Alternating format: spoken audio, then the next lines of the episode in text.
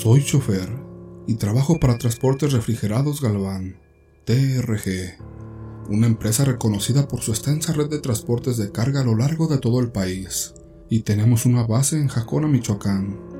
Una tarde, durante uno de mis viajes habituales me encontraba en la ruta que va desde Michoacán a Tijuana, un trayecto que conozco como la palma de mi mano. Este recorrido atraviesa diversos paisajes y ciudades, es parte de mi rutina laboral y siempre lo hago con entusiasmo. Me gusta ver cómo el paisaje cambia, desde la diversa geografía del centro hasta las zonas áridas del norte. Una noche en particular, el cielo estaba despejado y el tráfico era sorprendentemente ligero, lo cual era una bendición. Había salido de Michoacán temprano con la intención de evitar las horas pico y hacer el viaje lo más eficiente posible. Transportaba una carga importante de frutillas, algo común en esta ruta debido a la proximidad con la frontera y la alta demanda de estos productos en ambos lados. Mientras conduzco, siempre me mantengo alerta y observo detenidamente el entorno. La seguridad es primordial en este trabajo, no solo por la carga que llevo, sino también por mi bienestar y el de los demás en carretera. Al pasar cerca de Culiacán, noté cómo el paisaje cambiaba y cómo los campos de cultivo daban paso a zonas más urbanas. En estos viajes suelo escuchar música o podcast para hacer el viaje más ameno. Sin embargo, en esta ocasión decidí disfrutar del silencio y la tranquilidad del camino. Continuaba mi ruta sobre la carretera, cuando de repente mi atención se desvió hacia una figura inusual. Vi a una persona caminando por la orilla de la carretera. Me pareció bastante extraño considerando la remota ubicación y la ausencia de vehículos o poblaciones cercanas, aunque sentí curiosidad y preocupación por ella. Decidí seguir adelante ya que podrían ser asaltantes o algo por el estilo. Además debía respetar mi horario de entrega de la carga. Aproximadamente una hora después, mi camión empezó a presentar una falla inesperada. Y digo inesperada porque nuestros vehículos son muy nuevos y es muy raro tener esas fallas. Con precaución, me orillé y detuve el tracto para ver cuál era el problema. Tras algunos minutos de revisión, logré identificarlo y solucionar la falla. Justo cuando estaba listo para retomar mi viaje, me sorprendió ver a la misma mujer que había visto caminando en la carretera kilómetros atrás, acercándose a mi camión.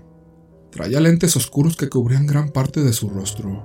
Era de piel morena y su delgadez era muy notable. Su apariencia era ciertamente espectral. Al pedirme un aventón, sentí una mezcla de desconfianza y preocupación. Le expliqué que no podía llevarla debido a las políticas de la empresa, y que me despedirían si se enteraban que subía extraños al tráiler. Sin embargo, intrigado por su situación, le pregunté si había estado caminando varios kilómetros atrás. Ella respondió que sí, y explicó que había conseguido otro aventón anteriormente, pero que necesitaba llegar urgentemente a la comandancia de policía más cercana para presentar una denuncia por un intento de agresión que tuvo. Finalmente me dio lástima y preocupación, y acepté llevar a la mujer. Al arrancar el camión y retomar la carretera, el ambiente era muy tenso ya que no habló durante una buena parte del trayecto. Después de algunos minutos la mujer comenzó a conversar. Me contó que venía de Nabolato, con voz entrecortada y tétrica. Empezó a narrar detalles sobre el ataque que había sufrido. La mujer sacó una memoria USB de su bolsillo y me la regaló. Me dijo que contenía música que le gustaba y sugirió ponerla en el estéreo del tráiler. Yo se la recibí con gusto y al intentar reproducir la música, el dispositivo mostraba un error. No pudimos escuchar su contenido. A medida que nos acercábamos a un poblado, su comportamiento se volvió cada vez más nervioso y distraído. Finalmente, cuando estábamos a punto de llegar, ella cambió repentinamente de opinión. Con tono de urgencia me pidió que la dejara en un lugar más adelante, cerca de un puente y un cruce, aunque confundido por el cambio repentino de planes, accedí a su petición y me aseguré de dejarla en un lugar visible antes de continuar con mi ruta. En ese momento el miedo ya se había apoderado de mí. La presencia de la mujer extremadamente delgada y siempre evitando mostrar su rostro me hacía pensar que podría estar frente a la mismísima muerte. Cada kilómetro que recorríamos parecía intensificar esta sensación, un temor irracional pero abrumador. Finalmente, Llegamos al puente que la mujer me había indicado como su destino. Con una mezcla de alivio y aún temeroso, observé cómo se bajaba del camión. Pero no se bajaba como una persona normal. Esta parecía flotar, ya que para nada pisó los escalones del tráiler. Antes de alejarse volteó a mí y pude ver un poco de su rostro descarnado. Con una voz suave pero tenebrosa a la vez, me dio las gracias. Ella me dijo, Muchas gracias Señor, que Dios y la Virgencita lo cuiden. Su tono era sincero y llevaba un matiz de tranquilidad, que contrastaba con la tensión que había sentido durante el viaje. Respondí con un de nada y cuídese mucho, mientras mi cuerpo estaba totalmente paralizado. Observé cómo se alejaba y antes de partir no pude evitar expresar mi preocupación. Le pregunté si estaba segura de quedarse en ese lugar tan solitario, sin pueblos ni casetas cercanas. Ella simplemente señaló hacia una pequeña capilla con cruces blancas situada en la cima de una colina cercana, y me dijo con terror y una sonrisa macabra, Sí, señor, yo voy para allá. Ahí morí yo. Su respuesta me dejó helado y se me erizó hasta el último vello del cuerpo. No dije nada más y corté la conversación. Reanudé mi viaje por la carretera, hasta pararme en la primera cachimba que vi. Le pregunté a colegas si les había pasado algo así, pero no supieron decirme nada. Ahora Planeo investigar con mis compañeros camioneros si alguien sabe algo acerca de esa capilla o de la mujer que se aparece por ahí. Segundo relato. Cuando cumplí 20 años ingresé a trabajar como operador de la empresa de transportes Tres Guerras. Estoy seguro de que la mayoría de las personas que me están escuchando la conocen, o al menos han escuchado hablar de ella en alguna ocasión. Mi padre ya se había retirado del oficio y yo decidí seguir sus pasos trabajando para esta compañía. Ahora tengo 24 años y en estos cuatro años que he viajado solo por las carreteras del país, me han sucedido cosas dignas de contar y compartir. Buenas anécdotas y otras no tan buenas, y algunas en las que he experimentado terribles sustos. Quiero compartirles lo que me sucedió exactamente el 27 de mayo del 2022. El viaje se origina en la Ciudad de México con destino al pueblo de Paracho en Michoacán. Llegué y me reporté en la base para obtener todos los documentos necesarios para la carga, así como información sobre la ruta y el destinatario. Esperé que terminaran de cargar el camión y una vez listo, partí hacia mi destino. Crucé todo el estado de Querétaro sin problemas. Entré a Michoacán y pasé por Páscuaro y Uruapan sin novedades. Sin embargo, al entrar al pueblo de Capacuaro, a menos de 5 kilómetros de mi destino, compañeros traileros me informaron por radio que más adelante había un retén ilegal instalado por delincuentes. Habían bajado varios conductores para robarles la mercancía, incluso con todo y camión. Decidí detenerme de inmediato en el primer espacio que vi y encendí las luces intermitentes. Me quedé pensando durante varios minutos si tomar el sentido opuesto de la carretera y alejarme para evitar problemas, o esperar unas horas hasta que se quitara el retén. Fue entonces cuando sentí la necesidad de orinar. Me asomé por las ventanas y vi una escuela al lado del camino. Apagué el motor, cerré todo correctamente y bajé de la unidad para hacer mis necesidades. Caminé hacia la caja por el lado derecho para no ser visto y oriné cerca de una de las ruedas.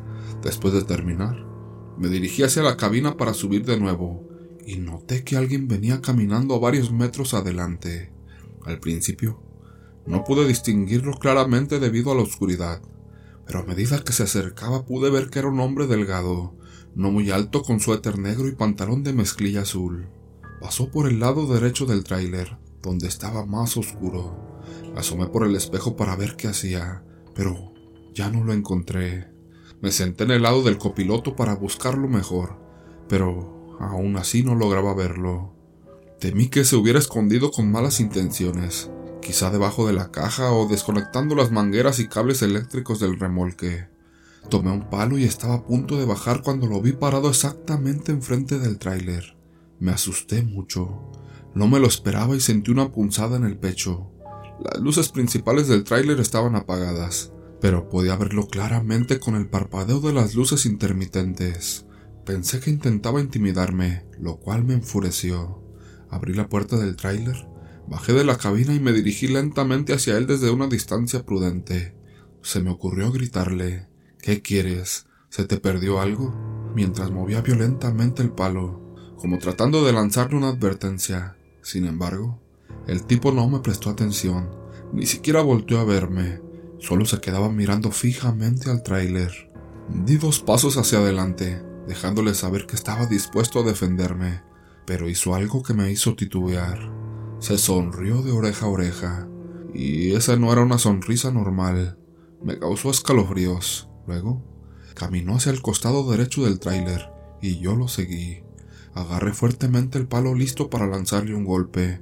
Pensé que intentaría subirse a la cabina por el lado del copiloto, pero no lo hizo.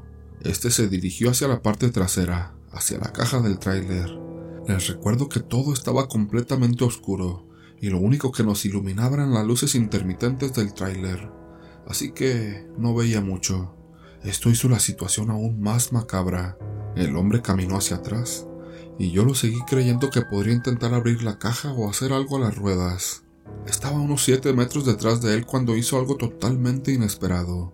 Antes de llegar al final de la caja, giró hacia la derecha y justo cuando pensé que chocaría contra la caja, la atravesó. Sé que pueden pensar que estoy loco, pero les juro que eso fue lo que pasó. Fue horrible darme cuenta de que ese tipo no estaba vivo, no era de carne y hueso. No sabía si era un maldito fantasma o algo peor, pero verlo atravesar la caja y desaparecer me llenó de terror. Corrí muerto de miedo de regreso hacia la cabina para subirme. Justo cuando estaba frente a mi tráiler, lo vi de nuevo. Ese mismo hombre estaba sentado arriba del lado del copiloto y me estaba sonriendo. A pesar de que las luces internas de la cabina estaban apagadas, podía ver sus ojos y su horrible sonrisa brillando entre la oscuridad. Sentí un miedo muy intenso, mucho más fuerte que cuando años atrás vi a aquella mujer de blanco junto a mi padre, siguiéndonos detrás del tráiler.